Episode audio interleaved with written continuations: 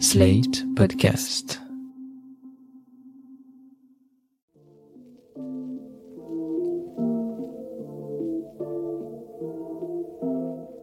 Salut et bienvenue dans New Deal, le podcast IFRI Slate TTSO qui décortique l'actualité américaine en compagnie de Laurence Nardon, responsable du programme USA à l'IFRI. Bonjour Laurence. Bonjour Romain. Alors Laurence, cette semaine, le président Biden entame son premier déplacement à l'étranger en tant que président et il va en Europe. Ça sera une visite assez remplie, jugez-en plus tôt. Demain, jeudi 10, il arrive en Grande-Bretagne pour une rencontre avec le PM Boris Johnson. Puis il y a le sommet du G7 en Cornouailles du 11 au 13. Le dimanche 13, il voit la reine à Windsor, il ira ensuite à Bruxelles pour le sommet de l'OTAN le lundi 14, ensuite il y aura un sommet US-Union Européenne le 15, et enfin la rencontre avec Poutine à Genève mercredi 16. On en avait parlé il y a 15 jours. Bon, je sais que vous aimez l'exactitude, Laurence, donc j'ajoute qu'il va aussi voir le Premier ministre et le roi des Belges, le président et le ministre des Affaires étrangères suisse, et ça c'est pas tout à fait anodin, le président turc Erdogan. Pour ce qui est de l'Europe, ça va être l'occasion de célébrer nos retrouvailles avec un pouvoir américain amical et, on l'espère, constructif. On va se congratuler entre démocraties et de temps en temps, ça fait pas de mal. Mais il reste euh, des problèmes, bien sûr, et vous allez nous en parler. Et la question la plus importante, c'est celle de la place et du rôle de l'Europe dans le nouveau monde que construisent les stratèges américains. Ce nouveau monde, on le sait, il est structuré autour de la rivalité US-Chine. Pour les Américains, dans ce contexte, à quoi peut bien servir l'Europe face à la Chine? Oui, on, est parti en effet pour une semaine de célébration du lien transatlantique et de nos valeurs communes. Et pourquoi pas? Il est très utile de le faire dans le monde actuel où les régimes non démocratiques sont de plus en plus nombreux et surtout où ils revendiquent de plus en plus ouvertement le refus du modèle démocratique qui n'est plus l'unique modèle moral à leurs yeux. Biden, dans ce cadre, il sera à fond et il sera sincère, nous aussi. On sait qu'il avait annoncé pendant sa campagne qu'il tiendrait un grand sommet sur et avec les démocraties. Alors depuis qu'il est arrivé à la Maison Blanche, on n'en a plus beaucoup entendu parler, mais d'une certaine manière, les rencontres G7 UE de cette semaine, ce sont des sommets sur la démocratie entre concepteurs et héritiers du siècle des Lumières. Alors, cet état d'esprit très positif, il devrait aller de pair avec une certaine Biden-mania des Européens, en tout cas des Européens de l'Ouest, qui se félicitent de cette nouvelle présidence qui est à la fois démocratique, sociale et constructive. Bon, bonne ambiance, mais, sans vouloir entacher euh, ce magnifique tableau que vous nous dressez, euh, Laurence, il y a quand même des points de désaccord. Est-ce que l'équipe Biden est si sympa que ça, finalement? Il y aura des points de tension qui vont être évoqués, c'est évident. Par exemple, les disputes commerciales sur l'acier, etc. On en a déjà parlé. Mais on le sait, il est bien normal que les pays veillent à leurs propres intérêts. On peut quand même parler, c'est vrai, de la question des voyages après le Covid, une question qui fâche en ce moment. Les Européens sont en train de rouvrir leurs frontières aux touristes, mais pendant ce temps-là, il reste impossible aux Européens d'aller et venir normalement entre les États-Unis et l'Europe parce que les visas de retour vers les États-Unis sont impossibles à obtenir. Si vous allez sur le site de l'ambassade des États-Unis à Paris pour essayer d'avoir un, rendez-vous pour obtenir un visa, on vous indique un délai de 400 jours. C'est un énorme problème pour tous les expatriés européens qui sont aux États-Unis. Je vous rappelle qu'il y a 160 000 expatriés français aux États-Unis qui n'osent pas revenir en Europe de peur de se retrouver bloqués ici. Ma collègue Célia Belin, qui travaille à la Brookings, un think tank de Washington, fait campagne pour obtenir la réciprocité euh, sur ces questions depuis quelques semaines et on espère que ça va marcher. On espère effectivement, mais le sujet sera certainement évoqué par les dirigeants européens lorsqu'ils euh, vont rencontrer Biden, non? Oui, on peut penser que ça va être réglé euh, dans la semaine qui vient.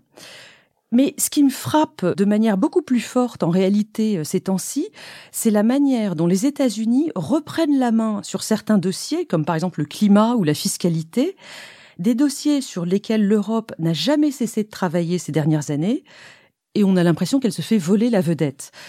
Les États de l'OCDE, par exemple, ils avancent depuis 2015 sur ces questions de réforme fiscale, mais c'est avec l'arrivée des équipes Biden que les accords sont conclus. Oui, vous faites allusion à ce G7 Finance euh, qui vient de se conclure avec un début d'accord sur une fiscalité mondiale des multinationales et sur lequel on pourrait dire que euh, l'Europe en avait rêvé et que c'est Biden qui l'a fait. Mais il me semble aussi qu'il faut parler de l'autre exemple qui est celui des vaccins. Oui, parce que l'Union européenne vaccine désormais ses citoyens à tour de bras, mais il faut savoir qu'elle exporte la moitié de ses doses. Elle en a exporté 360 millions jusqu'à présent, alors que les États-Unis n'en ont exporté, eux, que 10 millions. Bon, alors ils annoncent en distribuer 80 millions de plus à l'étranger ce mois-ci, mais pour l'instant, les ordres de grandeur sont quand même euh, spectaculaires. À titre de comparaison, d'ailleurs, la Chine arrive derrière l'Union européenne avec 250 millions de doses distribuées, et puis la Grande-Bretagne en a distribué pour sa part zéro. On voit donc que l'Union européenne se conduit très bien sur ce sujet. Et pourtant, il y a un mois, début mai, le président Biden a soutenu la demande que l'Inde et l'Afrique du Sud avaient faite à l'OMS à l'automne dernier de lever la propriété intellectuelle sur les vaccins pour faciliter leur fabrication et leur distribution dans les pays pauvres.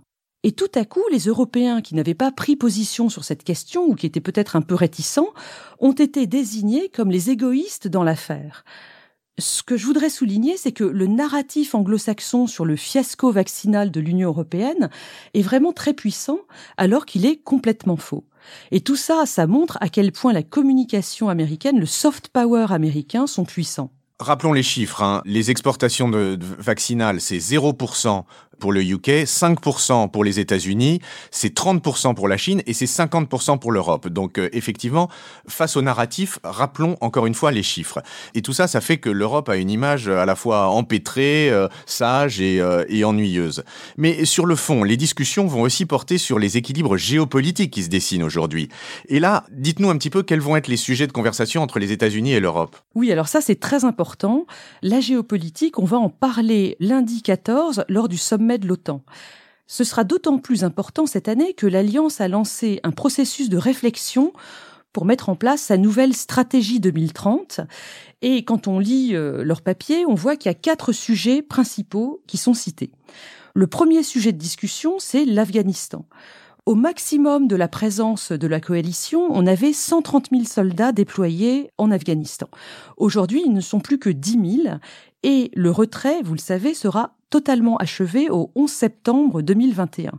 Donc il va falloir euh, gérer tout ça et surtout s'assurer que les risques terroristes ne reviennent pas à la charge dans les années qui viennent. Le deuxième point de discussion entre Européens et Américains, c'est ce qu'on appelle pudiquement le flanc Est, ça veut dire la menace russe en gros. Et là, il faut reconnaître que le choc de la crise ukrainienne en 2014 a engagé une prise de conscience pour l'Alliance atlantique. Alors aujourd'hui, il va falloir discuter des nombreuses cyberattaques venues de Russie, de l'Ukraine donc, mais aussi du traitement des opposants dans les régimes de l'Est, hein, la Biélorussie étant l'exemple le plus récent. Comment on va faire? Eh ben, on va euh, parler de dissuasion vis-à-vis -vis de la Russie, dissuasion nucléaire. Il y a aussi les exercices militaires qui sont menés. Et d'autre part, il faudra rappeler la nécessité d'un dialogue euh, sincère et constructif avec Moscou, surtout à la veille de la rencontre entre Biden et Poutine. Troisième sujet, il y aura une partie des discussions sur le lien à construire entre l'OTAN et l'Union européenne. Alors ça, c'est un serpent de mer très compliqué parce que les missions ne sont pas les mêmes, les membres des deux organisations ne sont pas les mêmes non plus. La France parle d'autonomie stratégique européenne alors que les autres Européens sont moins enthousiastes. C'est dans ce cadre que va ressortir la question euh, très ancienne et très ardue des 2% du PIB en dépenses militaires que nous réclament les États-Unis et que beaucoup de pays européens n'atteignent pas, les Allemands au, premier chef. Ouais, c'est une question qui a un peu perdu en acuité parce que euh, la baisse des PIB suite au Covid a fait mécaniquement monter la part qu'on réserve aux, aux, dépenses militaires, mais effectivement, on sait que c'est une question qui énerve énormément les Américains. Mais vous aviez parlé de quatre points. Le quatrième point, c'est la Chine, non? Oui, absolument. Le sujet Chine est désormais pleinement pris en compte dans les réflexions de l'Alliance Atlantique, ce qui n'était pas évident il y a quelques années. Alors, de quoi on va parler? On va parler des zones sur lesquelles on peut euh, progresser avec les Chinois, comme par exemple sur le climat ou sur certaines questions économiques. Par exemple, la Chine est tout à fait d'accord pour la réforme fiscale qui est euh, en discussion à l'OCDE, parce que sa population achète beaucoup aux entreprises occidentales et que ces dernières, eh bien, elles pratiquent en Chine aussi l'évasion fiscale. Donc ça, c'est plutôt positif. Mais évidemment, on s'inquiète aussi de la présence croissante de la Chine dans le reste du monde, y compris les Balkans de l'Ouest ou l'Arctique. On s'inquiète aussi de ses revendications en mer de Chine du Sud, vis-à-vis de Hong Kong et Taïwan, du question de respect des droits de l'homme, et puis de la compétition technologique tous azimuts qui bat son plein entre Occident et Chine. Mais concrètement, qu'est-ce qu'on va pouvoir décider sur cette question chinoise? Les États-Unis veulent que les Européens les rejoignent dans leur opposition frontale envers la Chine. De ce point de vue-là, ils se réjouissent de la mort annoncée de l'accord global sur les investissements, le CAI, qui avait pourtant été conclu il y a quelques mois entre l'Union européenne et la Chine, et qui vient de caler, sans doute définitivement, sur les questions de la répression des Ouïghours en Chine mais la plupart des pays européens préfèrent ne pas s'aligner sur cette ligne très ferme des États-Unis vis-à-vis de la Chine, et notamment l'Allemagne, qui est liée à la Chine par de très très nombreux accords économiques.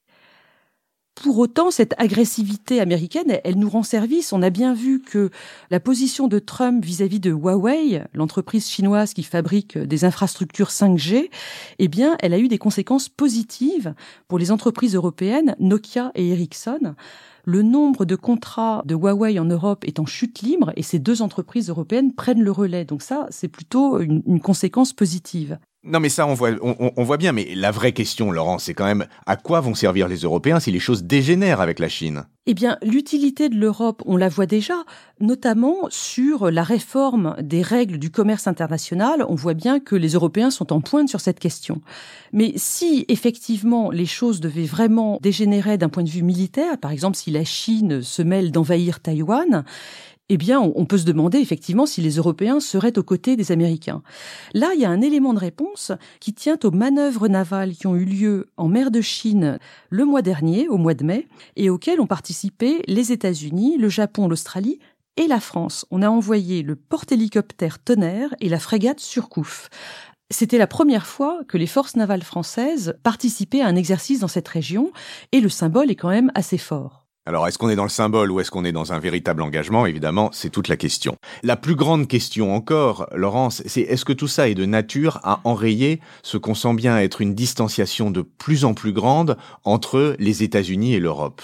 Écoutez, depuis tout ce temps où je travaille sur les États-Unis, j'ai toujours vu les Européens s'angoisser sur le délitement du lien transatlantique. Et franchement, je pense qu'il va rester fort, et principalement pour ces questions de valeurs communes. J'y crois vraiment. En revanche, pour ne pas conclure sur la perspective d'une guerre sino-américaine prochaine, parce que c'est quand même très angoissant, je voudrais vous parler du nouveau rapport prospectif de la CIA, le rapport Global Trends 2040. C'est un rapport qui sort tous les quatre ans et qui aide à voir comment les stratèges américains voient le monde. Il présente cinq scénarios dans l'édition qui vient de sortir. Alors il y a un scénario optimiste, c'est celui de la renaissance des démocraties, et peut-être que les sommets de la semaine prochaine vont le préparer activement. Et puis il y a d'autres scénarios plus pessimistes, assis sur divers degrés de, multilatéralisme dans le monde. Le dernier des scénarios, qui s'appelle Tragédie et mobilisation, eh bien, il voit l'Europe et la Chine prendre en main une reconstruction du monde au lendemain d'un effondrement écologique ou d'une catastrophe alimentaire. Et dans ce scénario, les États-Unis ne se rallieraient que un peu plus tard à ce nouveau leadership mondial? Mais quand même, ce qui est intéressant dans ce rapport, c'est que à aucun moment les stratèges de la CIA ne mentionnent la possibilité d'une guerre militaire entre les États-Unis et la Chine. Alors, est-ce que c'est pour éviter les prophéties autoréalisatrices? Ou est-ce que c'est parce que véritablement il n'y croit pas Dans ce dernier cas, on pourrait tous pousser un soupir de soulagement. Eh ben, écoutez, c'est sur ce bruit que je vous propose de conclure ce podcast absolument passionnant. Je vous remercie Laurence et je vous dis à la semaine prochaine. Merci Romain, à la semaine prochaine. New Deal chaque semaine sur Slate, TTSO, Lifree et sur vos plateformes de podcast préférées.